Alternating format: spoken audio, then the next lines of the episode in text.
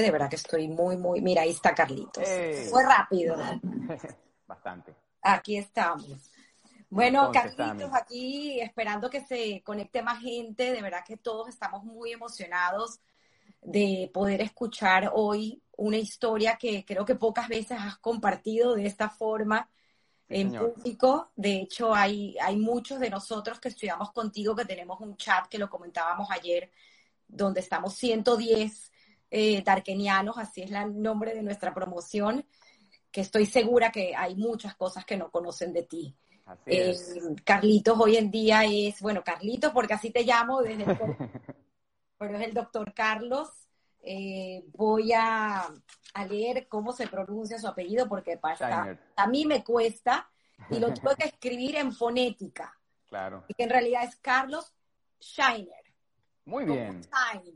Así es, muy bien, Así es, correcto. Entonces el doctor Carlos Shiner eh, está aquí con nosotros hoy, de verdad que es un privilegio. hoy en día es un eh, doctor, obstetra, ginecobstetra, trae vida al mundo. Así es. La belleza. Así que creo que yo ya, ya están conectándose, así que vamos a comenzar, Carlitos. Muy bien, muy bien. Eh, vamos a bailar, como te okay. Vamos a, dale, pero vamos a echar baile. Y bueno, pues quería entender un poco de dónde viene Carlitos. Y para entender de dónde viene Carlitos y tus principios, tus valores, quién eres hoy como persona, esa dedicación que tienes como médico, como padre, como esposo, eh, todas estas aventuras que has tenido a lo largo de tus 54 años, ¿no? tiene, tiene un inicio, eh, un inicio que se remonta al pasado, pero vamos a comenzar este inicio en Bruselas. Sí. Bueno, la, sí. La, historia de mis padres es eh, muy interesante. Mis padres eh, sobrevivieron el holocausto de la Segunda Guerra Mundial. Ellos nacieron en Bruselas y mm, cuando la situación se empezó a poner bien difícil en la Segunda Guerra Mundial con los nazis en contra de los judíos, mi abuelo materno, es decir, el papá de mi mamá, decide irse de, Bruselas, de Europa, y se va a parar a Venezuela. La idea era establecerse allí, abrir un negocio, ganar suficiente dinero para poder traer a su familia hacia Venezuela, pero estaba dejando a mi abuela con cinco niños que eh, tenían edades entre dos años la menor y doce años la mayor. Em, una situación extremadamente difícil. Por el lado de mi papá, eh, mi papá tenía alrededor de 12 años cuando la situación ya se puso muy mal y un hermano menor de dos años. Em, cuando ya empezaban a hacer las redadas que entraban de casa en casa a llevarse a los judíos al campo de concentración, mi abuela materna decide hacer algo porque sabía que se, iban a, se los iban a llevar a todos y habla con la madre superiora en un convento de, de esa localidad y la madre superiora le dice, nosotros estamos dispuestos a, aceptar a las niñas, pero no al varón, porque mi, mamá tiene, tenía un hermano, eh, Abraham, y dice, al varón no lo podemos aceptar. A las niñas sí, porque las vamos a convertir, ellas van a ser católicas, así que van a poder estar aquí con las demás niñas. Pero la madre superiora... Pequeño detalle, que se iban a dar cuenta inmediatamente que era judío porque por la circuncisión, lo hablamos. Correcto, no solamente por eso, sino también porque como eh, los varoncitos no podían estar con las niñas. Pero entonces le sugiere que lo lleve con el cura. Cuando eh, mi abuela habla con el cura, él le dice, bueno, mira, eh, va a ser difícil, pero vamos a hacer una excepción y lo vamos a aceptar y lo vamos a esconder. Mi abuela paterna hace lo mismo. Va a hablar con el cura y el cura le permite que mi papá sea escondido también en el monasterio con los curas. Ahora, los curas escondieron muy bien a estos dos jóvenes porque, como dices, por la circuncisión se iban a dar cuenta de que eran judíos. Entonces ellos estaban más, muy escondidos, vivían en el ático del, del, lugar de la iglesia donde no había buena ventilación, no había calefacción, no habían baños, no habían camas, no habían nada. Pero allí estuvieron mi tío Abraham con mi papá escondidos eh, durante un buen tiempo. Cuando la cosa se puso inclusive más difícil, que ya estaban entrando en casa y se estaban llevando a los judíos, hubo una noche que mi mamá y sus hermanas recuerdan que mm, eh, ellas vieron como su mamá se acercó al convento, tocaba la puerta desesperadamente porque se la iban a llevar, los alemanes, las monjas no le abrieron la puerta porque obviamente estaban poniendo en peligro a todo el mundo allí y ellas vieron cómo se llevaron a su mamá, eh, los alemanes la golpearon, la montaron en un camión y se la llevaron. Situación. Em, sí, la mamá de mi papá también en esos días fue agarrada por los nazis junto con su hijito de dos años.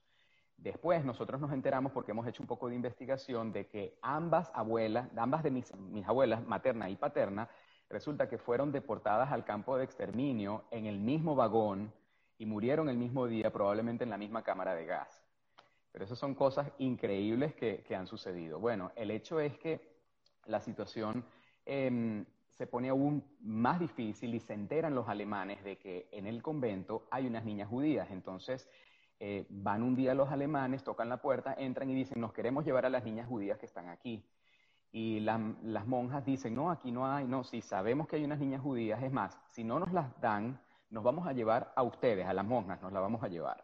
Entonces ellas dicen, bueno, vengan mañana. Los alemanes se van y mientras tanto las monjas llaman a un grupo de resistencia judía que eran unos jóvenes que se encargaban de salvar a los niños judíos. Ellos inmediatamente vinieron esa noche, se llevaron a las niñas, a mi mamá y a sus hermanas, y a las monjas, para que ellas no se metieran en problemas, ellas se dejaron amordazar, amarrar, golpear, estaban llenas de sangre y rasguños. Y mm, cuando llegaron los nazis al día siguiente, ya no estaban las niñas, pero todo aparentaba como si hubiera sido algo muy violento. Em, el cura, que también se enteró de lo que estaba sucediendo con las monjas, decide sacar a mi papá y a mi tío Abraham a las afueras de la ciudad de Bruselas y los esconden en unas casas de unos campesinos, donde vivían en el establo con los animales, obviamente no tenían eh, buenas condiciones. Y mi mamá y sus hermanas también fueron escondidas de la misma forma con familias campesinas. La guerra continúa, pasan algunos meses de esa forma.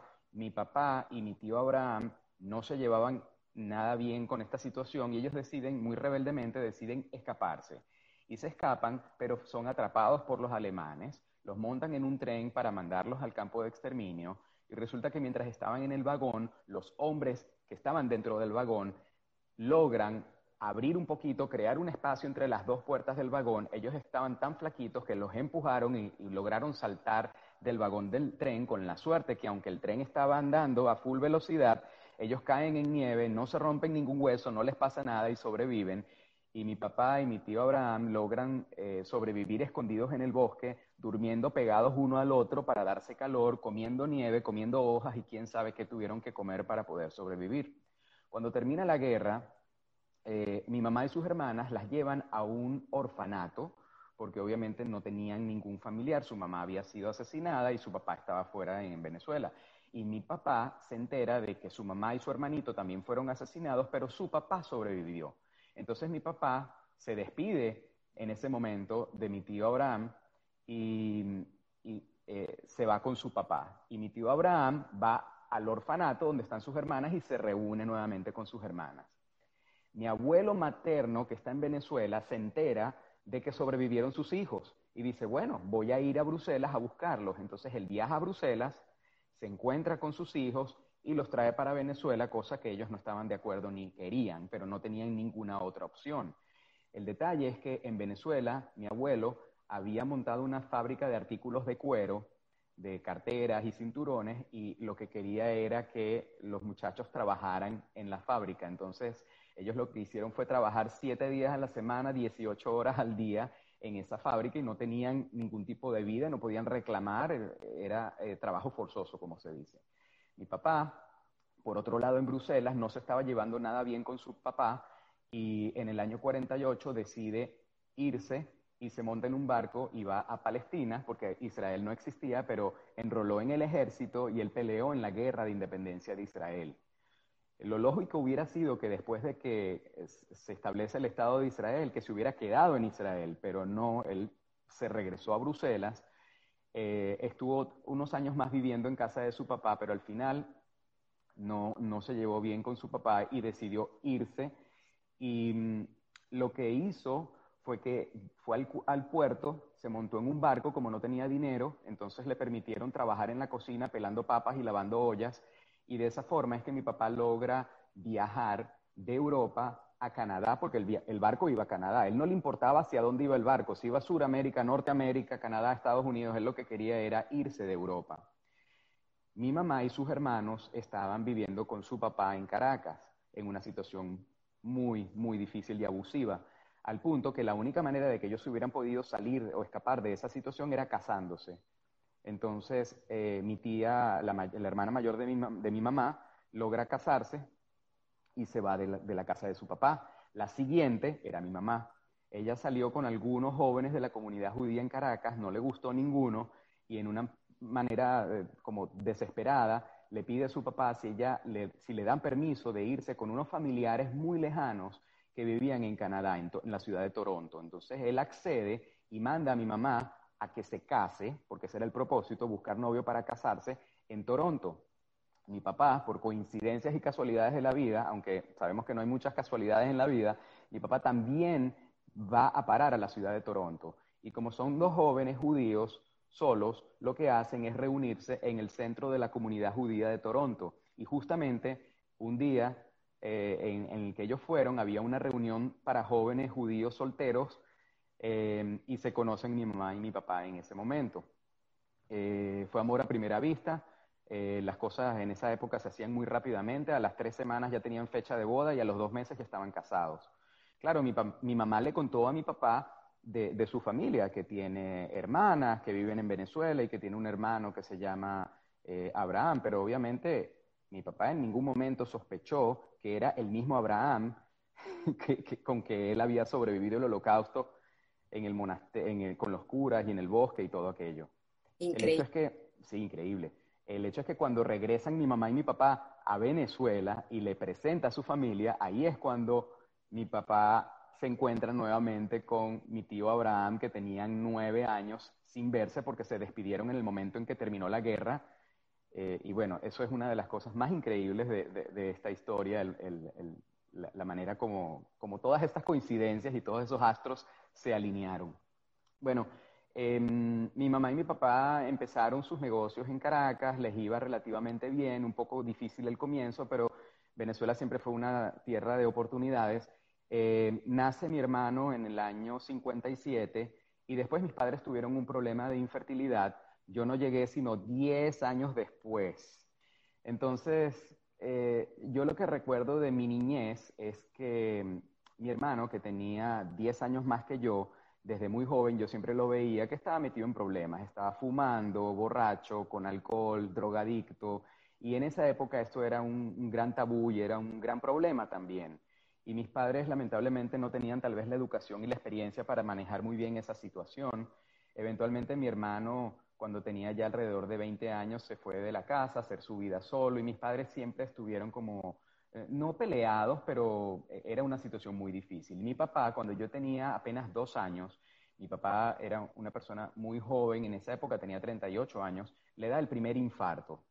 Entonces yo crecí siempre viendo a mi papá enfermo del corazón, pero no se cuidaba. Yo veía que él tomaba muchísimas pastillas, pero él fumaba, no se cuidaba con la alimentación. Y bueno, así fue mi niñez. Eh, viendo a mi papá enfermo, trabajaban muchísimo yo, por supuesto, en el colegio, los fines de semana íbamos al club de la playa, al Club Puerto Azul, donde también tú y yo nos vimos muchas veces. Y, esa fue mi, niñez hasta que cuando ya yo estaba en, en, primer año de bachillerato, a mi papá le da un infarto, otro infarto, pero este sí fue fulminante, como se dice. Estaba en terapia intensiva y recuerdo perfectamente las palabras de el papá de nuestra amiga Rosita, el doctor Ver, que dijo, esto es fatal, este, eh, el paciente está muy mal y no tiene ninguna probabilidad de, sobrevivir. La única esperanza es que le hagan un trasplante de corazón. En esa época, estamos hablando del año 80, los trasplantes no se hacían de rutina, de hecho era un procedimiento experimental. Entonces empezamos a hacer un poquito de investigación donde se hacen trasplantes de corazón. Y uno de los pocos lugares que en esa época se hacían trasplantes era en la Universidad de Stanford, en California. Mi mamá, que era una persona súper perseverante y que nunca se da por vencido, logra obtener una cita con los doctores de la Universidad de Stanford y mi mamá y mi papá viajan a California. Yo estaba terminando el segundo año de bachillerato, me quedé con, con mis tíos Y cuando termino segundo año de bachillerato, yo también me voy para California. Mi papá estaba en terapia intensiva en el hospital de la Universidad de Stanford esperando un donante. Y como mi papá tenía un eh, grupo sanguíneo muy raro, el B negativo, el donante no llegaba. Finalmente, afortunadamente, llegó y le, pudieron hacer el, trasplante. Eh, durante el tiempo que yo viví en California fueron unos años muy difíciles para mí, porque en Venezuela yo tenía mi ambiente, tenía mi cultura, mi ávila, mi comida, mis amigos, que yo pertenecí a un grupo que se llama el Ken Nashon, que es como los Boy Scouts de la comunidad judía, y, somos como, no somos amigos, somos hermanos. Hasta hoy en día ese vínculo es muy, muy fuerte. ¿Tu familia? ¿Cómo? Tu familia extendida. Exactamente dejar a mis amigos, dejar a, todo. Eh, y, por supuesto, llegar a California, donde no tenía el idioma, yo no hablaba muy bien inglés, todo el sistema nuevo, el bachillerato, eh, era una situación. Y mi mamá y mi papá estaban en el hospital todo el tiempo. Yo iba al bachillerato, vivíamos, al principio vivíamos en un motel y yo iba al bachillerato en bicicleta. Y bueno, eventualmente compramos una casita pero fueron unos años muy difíciles que yo cada vez que tenía la oportunidad le rogaba a mis padres, cada vez que tenía vacaciones, las vacaciones de escolares, las de diciembre, que por favor me permitieran viajar a, Caracas. Y en Caracas me quedaba en casa de, mi, de mis tíos, eh, Abraham y Rosita, donde por supuesto disfrutaba y me cargaba las, las pilas, las baterías de toda la energía y estaba con mis amistades. En uno de esos viajes, en septiembre del año 83, conocí a Eliana, que ella también pertenecía a este mismo grupo juvenil del Ken Nashon.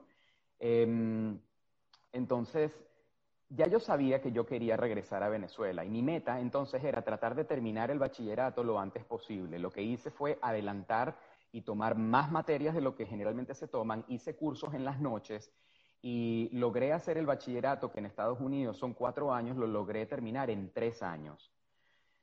En mayo del 84 muere mi papá porque le da otro infarto con el corazón trasplantado y estaba esperando otro porque él dijo, yo no me voy a dar por vencido y mi papá tenía la esperanza de recibir otro trasplante, pero lamentablemente no llegó a tiempo y mi papá muere en mayo del 84 y eh, unos días después yo me graduó de bachiller y mi mamá y yo... ¿Tú no logras asistir al, entierro? No, el entierro de mi papá sí. ok, ok. Em, Luego em, enterramos a mi papá y mi mamá y yo decidimos irnos de California porque no tenemos nada en California. Lo único que teníamos en California era el hospital donde trataban a mi papá. Entonces yo regreso a Venezuela. Yo tenía 17 años. Y en esa época, eh, afortunadamente, mis tíos, Abraham y Rosita, me abren las puertas de su casa y yo viví con mis primos y mis tíos durante un tiempo. Claro, en el 84, ustedes, mi promoción, se están graduando. Yo me gradué en Estados Unidos, pero cuando yo llego a Venezuela y voy al Ministerio de Educación, me dicen, no señor, usted no es bachiller de la República de Venezuela, usted tiene que pasar 11 materias, historia de Venezuela, castellano y literatura, etc. Entonces, ¿qué hice? Me inscribí en un instituto donde te preparan para estudiar estas materias, presenté cada uno de estos 11 exámenes y eventualmente me gradué de bachiller. Luego eh, me preparé para el examen de admisión, que es el CNU, y saqué bastantes buenas notas y logré entrar entonces a la Facultad de Medicina de la Universidad Central de Venezuela, que esa era mi meta. Eh, Eliana y yo ya teníamos varios años eh, juntos y sabíamos de que esto iba a ser para toda la vida. Eh, y bueno, eh, la única forma que nuestros padres nos permitieran vivir juntos era casándonos. Entonces dijimos, bueno, vamos a casarnos. Y claro, el miedo era, y la observación y el comentario era, pero ustedes son muy jóvenes y ustedes ahora apenas tienen 18 y 19 años. Dijimos, bueno, está bien, esto es lo que queremos hacer. Afortunadamente, eh, eh, logramos con la ayuda de nuestros padres eh, casarnos bastante jóvenes. Eliana tenía en ese momento 19 años y yo me casé el día que cumplí 20 años, así que yo tengo aniversario de boda y cumpleaños el mismo día. Em, para ayudarnos económicamente, eh, abrimos una tiendita de artículos de artesanía, cositas de barro, de grés, de arcilla, casitas, muñecas, fachadas, móviles. Y yo todos los fines de semana viajaba al interior donde compraba la mercancía, traía la mercancía y la vendíamos en la tienda. Eliana entró a la Universidad Metropolitana donde ella estudió eh, educación preescolar y yo, por supuesto, empecé en la escuela de medicina. Después de tener ya varios años de casados, dijimos, eh, ¿sabes qué? Vamos a dejar de cuidarnos, vamos a ver qué, qué pasa, a ver si vienen los bebés. Y pasaban los años, pasaron como dos o tres años y nos dimos cuenta de que no podíamos tener hijos. Consultamos a varios especialistas, nos hicieron pruebas a los dos y resulta que ni ella tenía ningún problema, ni yo tenía ningún problema, pero no podíamos tener hijos. Así que la opción era un tratamiento de infertilidad que es el in vitro. Hicimos varios in vitros, hicimos como dos o tres y, y no, no resultaban en embarazos y al final, por fin, logramos un embarazo. Estamos felices y contentos. Cuando le hacen a Eliana el ultrasonido inicial, resulta que eran trillizos. Wow. En ese momento, nosotros no estamos al tanto mucho de los riesgos y el peligro que es un embarazo de trillizos. Más bien lo que estamos pensando es las cosas que piensa la gente inocente, los nombres de los bebés y qué nombre le vas a poner y si serán varones o hembras, cosas que no tienen ninguna importancia ahora, me doy cuenta, obviamente. Pero eh, en ese momento estábamos como no, estábamos con los pies sobre la tierra. Y mm, bueno, lamentablemente eh, ese embarazo tuvo complicaciones y Eliana cuando tenía 26 semanas, que son alrededor de 6 eh, meses, rompió fuentes, entró en trabajo de parto prematuro, nacieron, eran tres hembritas, nacieron las bebés y a pesar de que estaban en una clínica eh, bastante buena para bebés prematuros, eh, una de las bebés murió el mismo día que nació, otra bebé murió al día siguiente y una de las bebés murió 10 días después. Esos 10 días han sido o fueron muy duros para nosotros. Nosotros obviamente estábamos día y noche en el hospital, lo único que hacíamos era hablarle a esa bebita y agarrarle la manito y ella nos agarraba el dedo. Y al final nos tuvimos que despedir de ella porque le hicieron unos exámenes y iba a tener eh, secuelas neurológicas muy terribles y al final decidimos que lo mejor para todos era dejarla tranquilita en paz y ella falleció a los 10 días. Entramos en una depresión que no, te la puedo describir, se pueden imaginar la depresión que, tuvimos. Em, eventualmente, eh, esa era la época en que nos estábamos graduando, Eliana de licenciada en educación y yo de medicina, y resulta que eh, la Universidad Metropolitana, sin decirle nada a Eliana, mandó sus notas, que eran excelentes, a la Fundación Gran Mariscal de Ayacucho y un buen día nos llaman y nos dicen, Eliana tiene una beca para estudiar cualquier posgrado que ella quiera en cualquier parte del mundo, el tiempo que dure y, cuando ella quiera y, lo cueste lo que cueste. Ahí se nos prendió el bombillo y dijimos, wow, ¿por qué no hacemos algo y, nos vamos a hacer un posgrado los dos? Yo me estoy graduando de médico, voy a ponerme las pilas y voy a pasar los exámenes para revalidar la carrera de medicina en Estados Unidos. Claro, esos exámenes son extremadamente difíciles de, pasar. No es imposible, pero hay que dedicarle tiempo y dedicación. Hice unos cursos, estudié por mi cuenta y, eso me llevó dos años. Así que dos años después, cuando ya estamos listos para ver a dónde nos vamos a ir a Estados Unidos a hacer los posgrados, y cuando contactamos nuevamente a la Fundación Gran Mariscal de Ayacucho, nos dicen, esas becas ya no existen, ese dinero ya no está disponible. Cosas que pasan en Venezuela. Ahí Eliana me dice, pero entonces, ¿qué? ¿Nos vamos a ir? Yo dije, claro que nos vamos a ir. Sí, yo tengo dos años preparándome. Estamos hablando del año 95, 96. Venezuela era otra. Nadie se quería ir de Venezuela, ni yo me quería ir de Venezuela. La única forma que yo logré sacar a Eliana de Venezuela era prometiéndole que vamos a hacer un posgrado y vamos a regresar.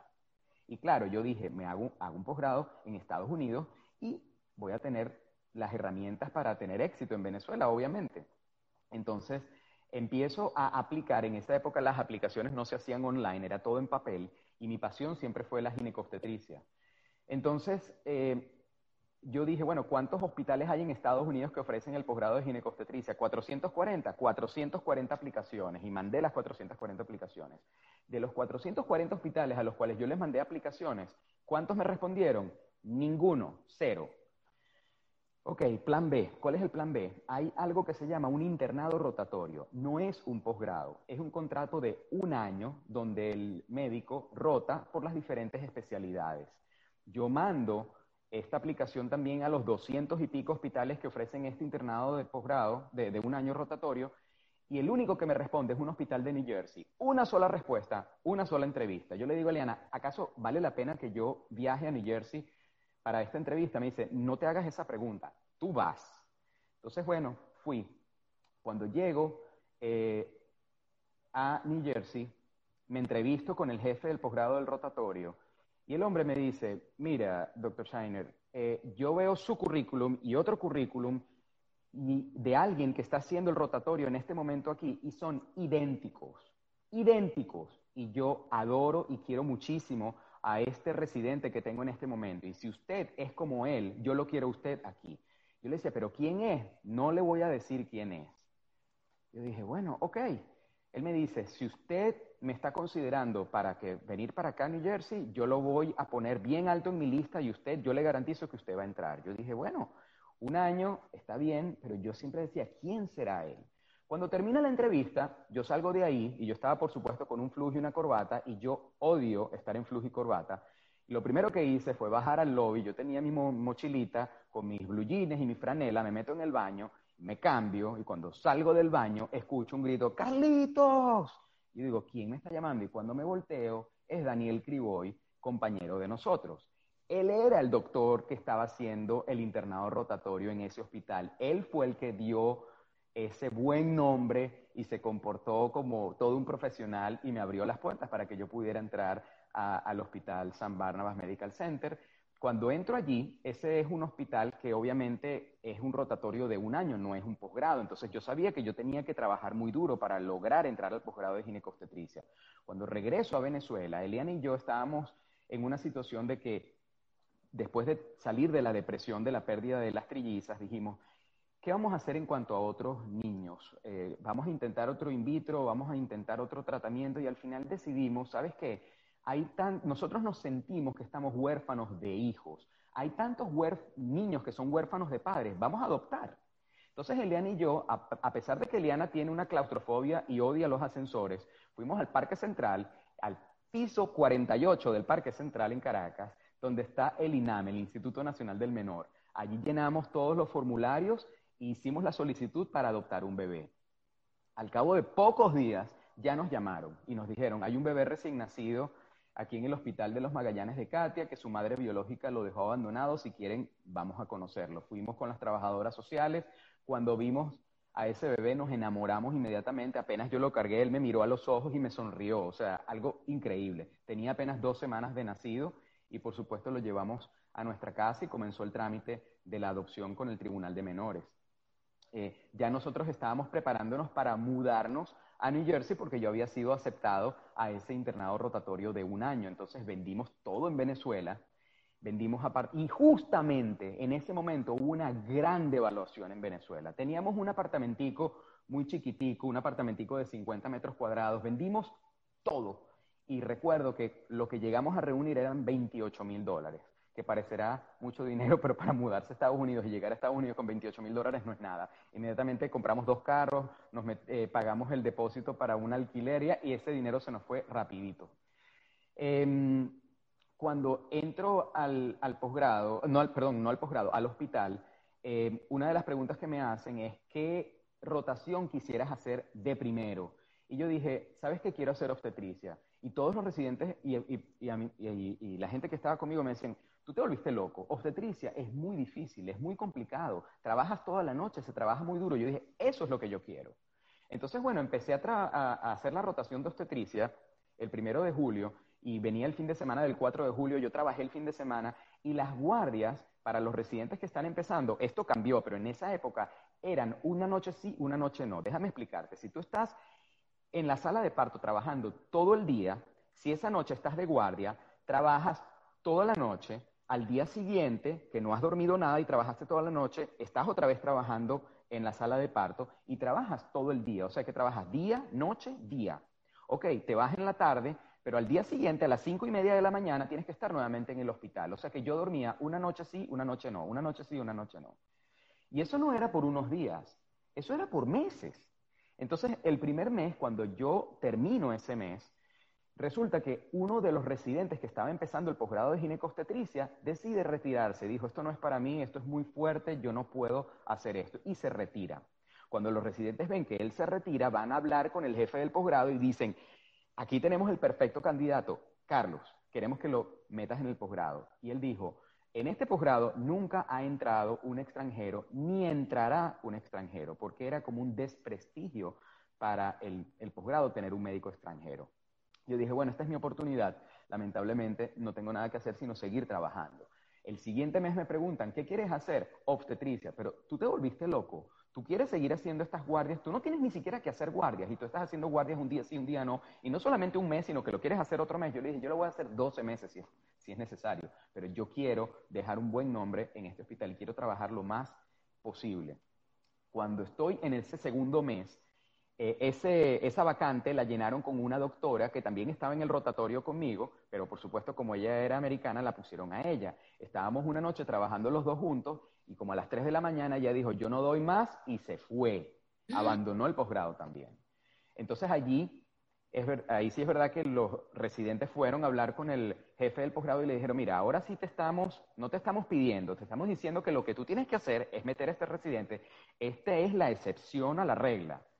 Y bueno, él lo estuvo pensando y afortunadamente, eventualmente, después de unos días de pensarlo y de yo estar eh, sin dormir, eh, me, me, aceptó en el posgrado de ginecología y obstetricia. Y eso fue, bueno, algo... Cuenta, cuenta tú esa entrevista, corta entrevista que tuviste con él cuando te... No, esa entrevista fue que yo estuve todo el día sin comer esperando a que él me hiciera pasar a su oficina, porque a las seis de la mañana me dijeron, el doctor Brin quiere hablar contigo, yo a las seis y cinco minutos estoy ahí en su oficina, y no fue sino hasta las cinco y media de la tarde, yo no había ni desayunado ni almorzado, me estaba desmayando, que él me dice, entra a la oficina, yo entro a la oficina, y él me dice, tú eres, en inglés, ¿tú eres Carlos? Sí. Welcome aboard, bienvenido a bordo. Now step out, ahora te puedes ir. Yo me salí, yo decía, estaré dentro del posgrado y no estaré dentro del posgrado. Yo, yo no entendía, pero entonces después hablé con unos amigos y mire, esto fue lo que me dijo. Me dijo, no, chamo, estás en el posgrado. Y bueno, buenísima la, la, celebración de cómo fue que yo pude entrar al, al posgrado.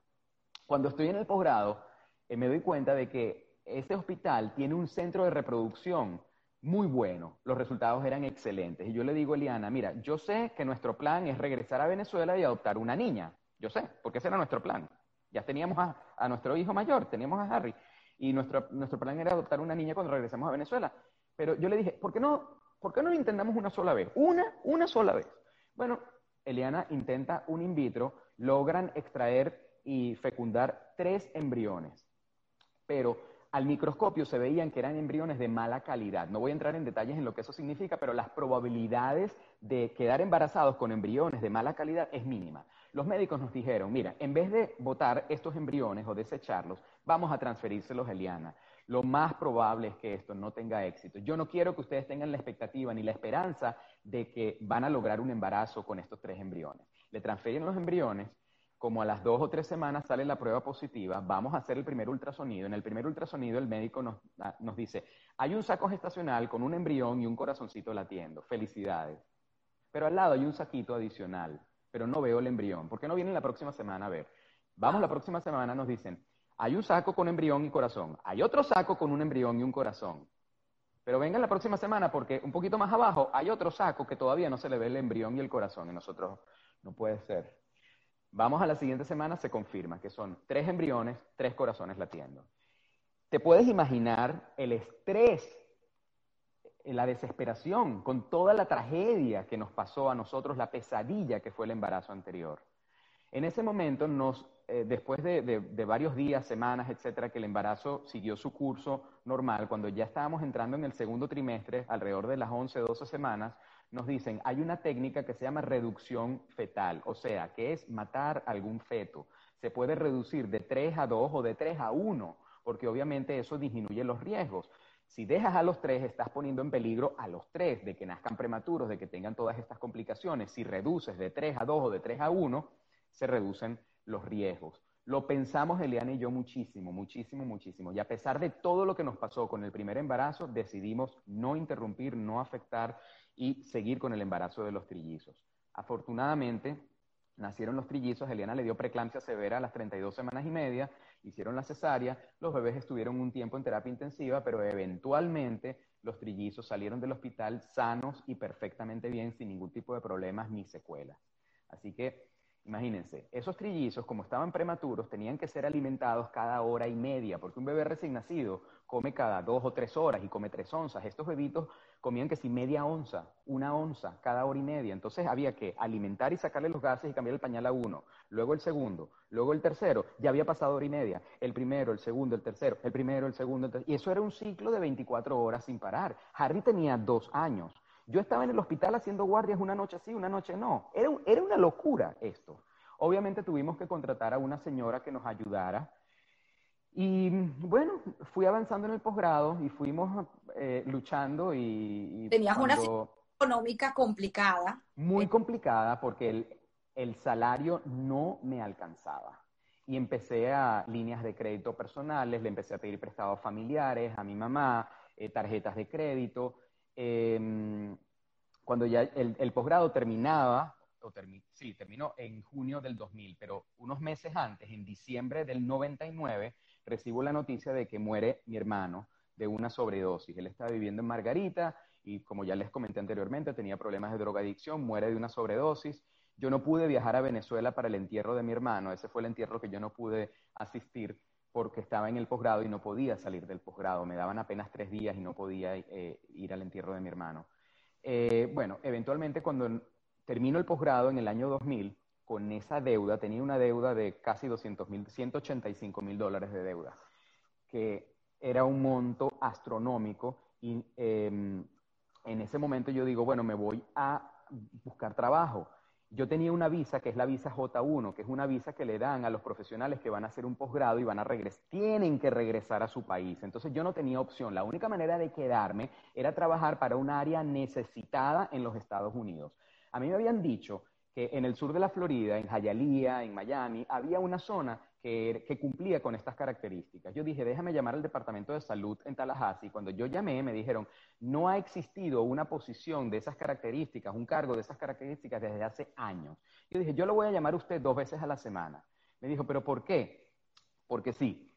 Bueno, lo llamaba, él me decía, Carlos, no hay nada, Carlos, no hay nada. Un día, él me dice, estaba esperando tu llamada porque justamente se abrió un cargo de un lugar, una clínica en Miami, que están buscando un médico ginecobstetra. Y le digo, dame el nombre y el apellido de esa persona. Me lo da, yo llamo a la doctora, me dicen, sí, vamos a contratar a alguien, tú pareces ser un buen candidato, ¿por qué no coordinamos una cita para una entrevista dentro de dos o tres semanas? Yo le dije, no, yo mañana estoy en Miami. Colgué el teléfono, eh, hice la reservación, yo, eh, la pelazón era tal, yo no tenía ropa, yo me tuve que ir a esa entrevista con un pantalón de liana, ¿ok? Hago la entrevista, me aceptan en, el, en ese cargo y, afortunadamente pude entrar y, me contrataron. El problema es que tenía ahora que pasar de la visa J1 a la H1, que es la visa de trabajo. Metemos los papeles y entonces hay que esperar a que la visa sea aprobada. Mientras tanto, yo no tengo dinero. Vivimos, nos mudamos, yo metí todo en un camión y yo manejé el camión al sur de la Florida, a Miami, metí todas las cosas que estaban en ese camión, las metí en un depósito y, bueno, no podíamos hacer nada. Lo que tenía era que esperar. Lo que hacíamos era ir a la playa, ir, ir a Barnes Noble, porque no teníamos dinero para gastar.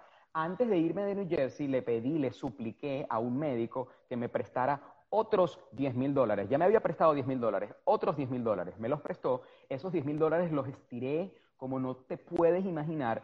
Llegó un momento, Tamara, en que yo te lo comenté ayer, teníamos 20 dólares en la cartera y, y 50 centavos en el banco. Pero 25 la cuenta del banco. Sí, y yo le dije, Liana, ¿qué hacemos? ¿Comida, pañales, gasolina?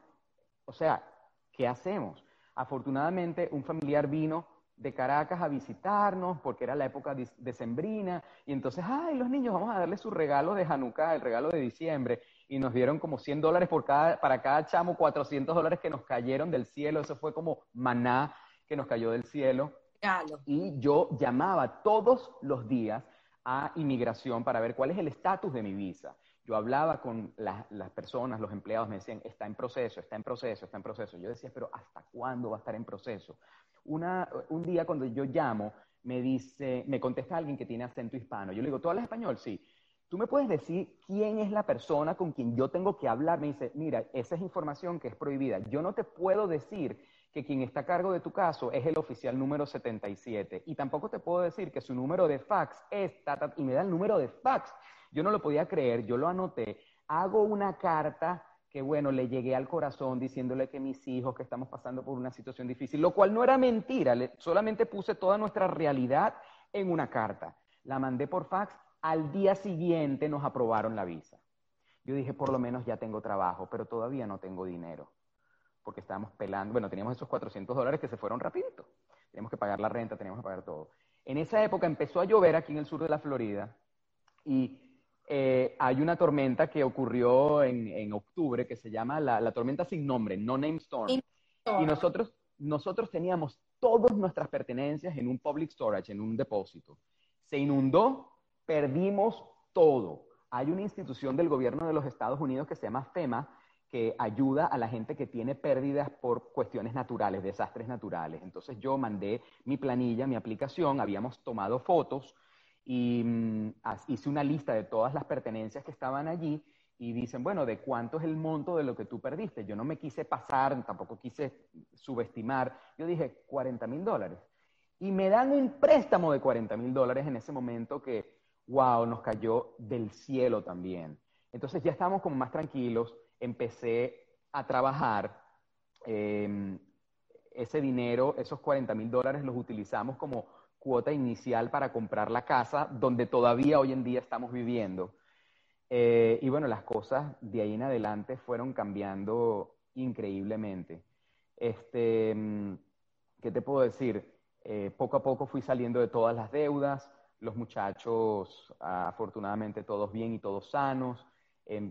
Seguí trabajando para este lugar que me patrocinó mi visa y a pesar de que después eventualmente logré mi estatus legal eh, con mi green card, o sea, mi residencia permanente y mi ciudadanía y todo, yo seguí trabajando para esa, esa institución hasta hace relativamente poco tiempo, porque hay que agradecer a las personas que te dan esas oportunidades, o a las instituciones que te dan esas oportunidades.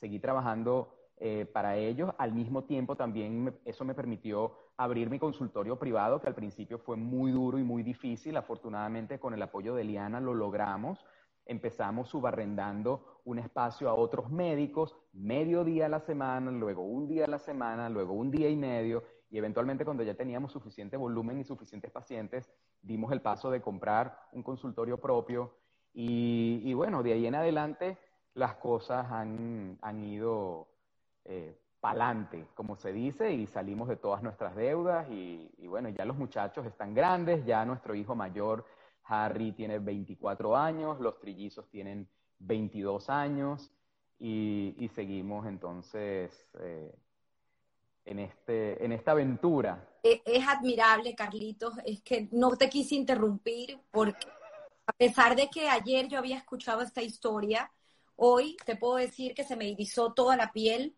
en, en los momentos donde, donde tú pudiste transmitir eh, eh, esta historia personal que, como bien lo dijimos, probablemente no muchas veces lo haces. Correcto. Me comentaste también ayer el tema de Connecting the Dots. Sí. Donde tú eh, te das cuenta que al final todo tiene un sentido y un porqué. ¿Por qué, ¿Por qué te pegó tanto ese, ese, ese speech de Steve Jobs que Steve Jobs, que se los recomiendo. Busquen en YouTube Steve Jobs, Stanford University, creo que fue en el 2006. Se llama Connecting the Dots. Em, es, un, es una filosofía de vida o un concepto que quiere decir que cuando tú estás pasando por momentos difíciles en tu vida, tú muchas veces no entiendes qué es lo que está pasando y por qué está pasando lo que está pasando.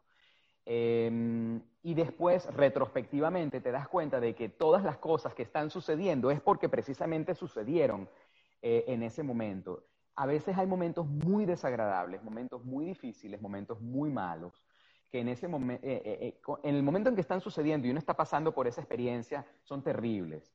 Pero después, cuando las cosas cambian, la perspectiva cambia y uno entiende entonces cuáles fueron las enseñanzas y las experiencias que uno pudo adquirir para entonces poder utilizarlas y cambiar entonces el presente y el futuro. Y si no hubieran sucedido esas cosas, obviamente la vida hubiera sido diferente y el camino hubiera sido diferente.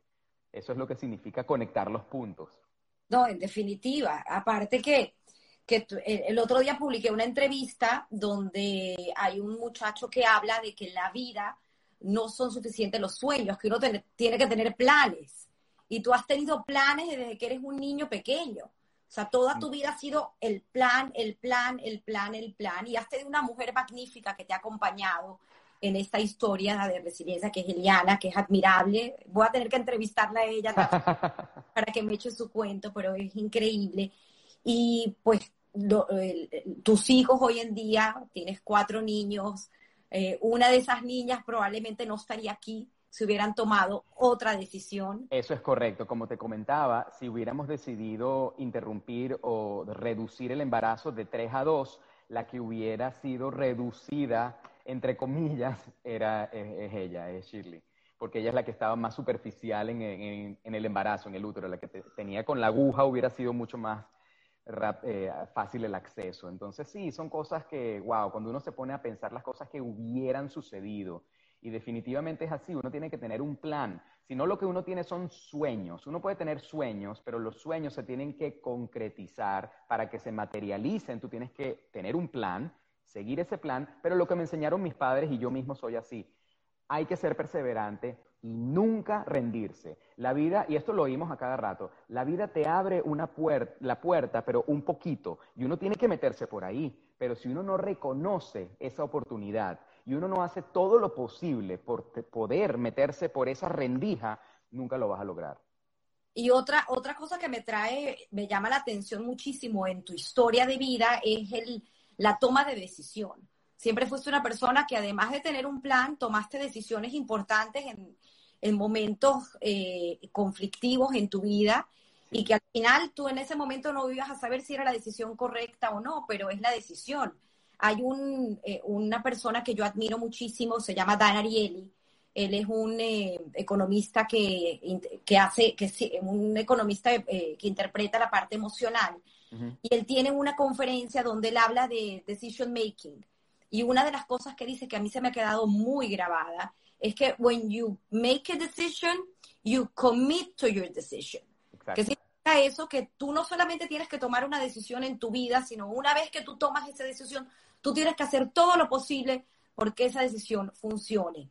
¿Cómo, cómo, harías tú para darle, para seguir? Porque ya has dado varios consejos, pero un consejos específicos para esta juventud hoy en día que, que está en, en, estos cambios. Este ha sido un año difícil, el 2020, y, eh, un hombre que viene de, de, de, esta, de esta historia de resiliencia de generación en generación. Escuchamos a Francis Criboy el domingo pasado hablando de, este concepto de, resiliencia. Eh, ¿qué, consejo le darías tú a esta juventud? Eh, es la conversación que tengo con mis hijos prácticamente todos los días. Primero, obviamente, eh, tenerlos al tanto y contarles toda la historia de sus abuelos y de las generaciones anteriores para que ellos también entiendan todo esto. Y obviamente el ejemplo es lo que más ayuda ellos se dan cuenta de todo lo que tuvimos que pasar nosotros y por supuesto que eh, los muchachos no aprenden solamente con las cosas que uno les dice, el ejemplo es más importante. Eso es como cuando tú le dices a alguien, eh, no digas mentiras, pero si me llaman por teléfono, dile que no estoy. Eso no tiene ningún sentido. Entonces hay que dar el ejemplo. Y casi siempre cuando tenemos estas conversaciones, eh, llegamos a la misma conclusión. Lo mismo que te acabo de decir hace unos minutos. Hay que tener un plan, hay que tener un, compromiso, un commitment, y los sueños se te hacen realidad. Pero hay que trabajar. Las cosas no caen del cielo. Las cosas no caen del cielo. Los y otra cosa que me gusta mucho, la, la, idea de la, la, canción de Celia Cruz, que la vida es un carnaval, es como un carrusel, sube, baja, sube, baja, sube, baja, momentos malos, momentos buenos. Tú estás pasando por un momento malo y una de las, de las cosas que te dan ánimo es decir, viene el momento bueno, ahí viene, está a la vuelta de la esquina. Hablando de la vida es un carrusel, nos quedan pocos minutos, pero quiero que me cuentes de tus hobbies, porque además eh, tenemos un Carlitos maravilloso que vuela Ícaro y que eh, ha sido un fanático de los avioncitos de chiquito. Desde chiquito. En Kinder, en la boleta de Kinder dice, la profesora Mariluz dice, escribió, eh, Carlitos hace avioncitos para jugar con ellos. Siempre mi pasión fue el vuelo. Apenas tenía ya yo 17, 18 años en Venezuela, me compré un Ícaro, aprendí a volar Ícaro, Ícaro y yo volaba Ícaro, que es a la delta o hang gliding en inglés. Em, en Venezuela volaba todos los fines de semana cada vez que podía. Cuando me mudo a New Jersey en el posgrado, obviamente dejé el vuelo, pero cuando me mudo al sur de la Florida, como aquí no hay montañas, entonces por supuesto eh, estoy volando un ultraliviano, que es el mismo concepto, es como un ala delta o un Ícaro, pero con motor tiene dos puestos, va el piloto y va un pasajero. Cuando quieran volar conmigo me avisan y con mucho gusto podemos hacer un vuelito. Otra de mis pasiones eh, más recientes, yo me burlaba de la gente que corría y que hacía ejercicio, pero eh, últimamente le, agarré el, gusto y cuando uno se enfiebre y le agarra el gusto a esto es increíble. no solamente empecé a montar bicicleta, después empecé a nadar y después empecé a correr y ahora soy, estoy haciendo eh, triatleta y, hago eh, los eventos conocidos como Ironman. Y todos los días estoy entrenando. El día que no nado es porque corrí o estoy montando bicicleta. Bueno, estás inscrito para un Ironman. Correcto, sí, ya hice la... 2021. Sí, claro que sí, claro que sí. Ahí te veremos. Eh, Cuéntame, me preguntan por ahí, es verdad, tu pasión por los animales. Sí. Y, me encantan los animales. Dices. Sí, en, en, mi casa siempre hubo animalitos. Mi papá tenía peces y canarios. Y en mi casa, también cuando vivimos en Venezuela, Elian y yo teníamos eh, canarios y peces. Y eh, ahora tengo un terrenito donde puedo tener más animales.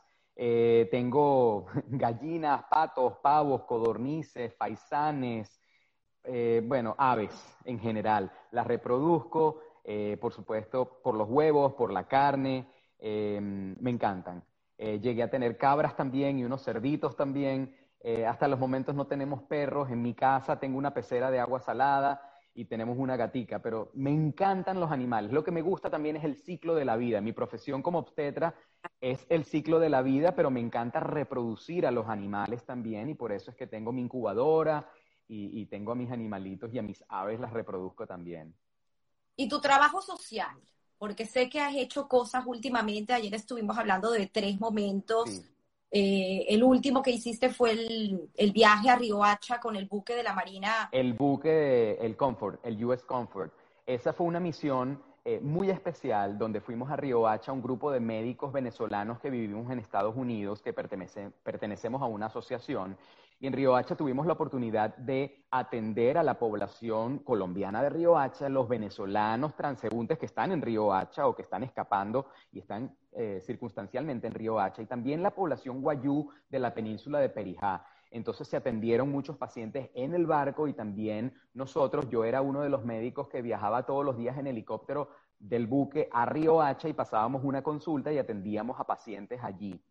Otra de las misiones médicas que, en las cuales participé fue eh, un pueblito que queda en la frontera entre República Dominicana y, Haití, se llama Dajabón, y ahí hay un hospitalito que está en muy malas condiciones, pero el hospital donde yo hice el posgrado en, New Jersey, traemos de todo, traemos medicamentos, máquinas de anestesiología, eh, suturas, eh, los médicos, los anestesiólogos, las enfermeras, los cirujanos, y hacemos un triaje y todo paciente que necesite alguna operación lo operamos. Y yo participé en esa misión y fue espectacular el poder ayudar y operar a tanta gente tan necesitada en una población tan pobre.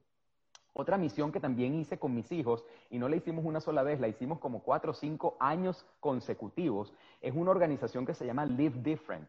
Es una organización canadiense donde jóvenes canadienses hacen eventos para recaudar fondos y luego se unen todos esos fondos y con ese dinero entonces se compran los materiales de construcción y una familia que no tiene casa o que está viviendo en un ranchito hecho de láminas de zinc y tablas de madera, le construimos una casa de ladrillos, pero bueno, con electricidad, con tuberías, con agua, con todo, eso le cambia la vida a, una familia eh, para siempre, se puede decir, porque llevaste tu... Fue, Claro que sí. Nuestros hijos eh, en, ese momento eran adolescentes y la experiencia y la enseñanza ocular.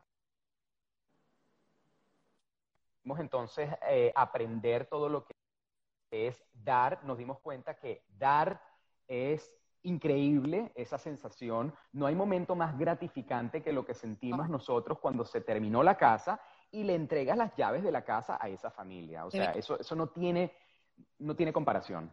Qué belleza. Quería terminar, porque ya nos quedan, creo que tres minutos, eh, con eh, Guy Ross, alguien que yo admiro muchísimo y tiene unos podcasts súper interesantes. El último que está haciendo se llama How I Build This. Él siempre termina su, su podcast con una pregunta que quiero hacerte hoy. Es, ¿qué de tu vida, tu éxito, pudieses dárselo a la suerte y cuánto pudieses dárselo al trabajo fuerte, al arduo trabajo? Es difícil decir, responder esa pregunta, es difícil responderla como la gente espera que uno la responda dando un porcentaje, 80, 20, 50 y 50. Yo lo que digo es que en mi vida he tenido momentos en que, como se dice en inglés, Being in the right place at the right time, estar en el momento oportuno, en el lugar oportuno. Si yo no hubiera viajado no hubiera, a Venezuela, no hubiera conocido a Eliana. Eh, qué sé yo, tantas cosas. Si yo no hubiera llamado por teléfono tantas veces, no hubiera conseguido el trabajo en Miami. Si yo no hubiera sido tan perseverante eh, eh, al principio en el posgrado, pero tenía que estar en ese posgrado. En ese posgrado nadie se había retirado en los 35 años que tenía ese posgrado. Y ese año se retiraron dos personas. Entonces, claro, hay un factor suerte, no lo voy a negar, pero también si hubiera existido esa circunstancia donde se retiran dos residentes y yo no hubiera dado la talla y yo no me hubiera esforzado y no me hubieran conocido, no me hubieran elegido. Entonces yo digo que es una combinación de suerte y mucho trabajo. Yo siempre le digo a mis hijos que si tienen eh, la oportunidad de destacarse, trabajar duro, háganlo. Si eso brinda frutos, perfecto. Si no brinda frutos, no importa. Porque en este momento, como hablábamos de Connecting the Dots, en este momento no sabes. Más adelante vas a cosechar esos frutos. El trabajo es algo que se va acumulando y esas experiencias no se pierden. Carlitos, un honor, un honor. Para mí es una suerte haber podido entrevistarte hoy, haber podido escuchar tu historia y pues los dejo aquí. Aquí los dejo haciendo mucho más y, enseñándole a esta juventud de hoy que con trabajo, con perseverancia y con ganas de hacer las cosas y con planes, todo se puede lograr. Y gracias, gracias por tu trabajo maravilloso. Se te quiere Igualmente. todos, todos, voy a leer un poquito, todos están felices, mandando mensajes de aliento, excelente historia, todos han dicho que es una excelente labor la que has logrado. La voy, a, voy a aprovechar de, mencionar, también lo que te dije ayer. Voy a, este video lo voy a editar, voy a insertar fotos y cuando tenga ese video editado con fotos insertadas, lo voy a publicar en mi cuenta de Instagram. Así que yo creo que eso va a estar, va a quedar muy lindo este video. Y de verdad que te quería también agradecer porque la iniciativa que estás teniendo y el trabajo y la dedicación que le estás poniendo a este proyecto, de verdad que te felicito, increíble y de verdad que te admiro por eso. Para mí un honor, me, te digo, volví a escuchar tu historia y se me volvió a poner toda la piel chinita. Ah, es fabuloso, fabuloso estos mensajes de, de, de, que sí se puede, sí se puede y con trabajo, con lucha, con dedicación, vuelvo y repito, con planes, eh, se pueden hacer las cosas. Estás dando un mensaje no solamente para tus hijos, que estoy segura que te han escuchado muchas veces hablar de esto, sino para tanta gente que nos ha acompañado hoy, que probablemente va a poder escuchar la historia después de, de cosas que tú nos has enseñado a hacer. Así que gracias, doctor. Bueno, gracias. Tami, gracias. No, repito, un apellido muy difícil, pero acuérdense del brillo y así pueden Shiner. Shiner. Gracias, Tami. Chao. Un beso. Chao.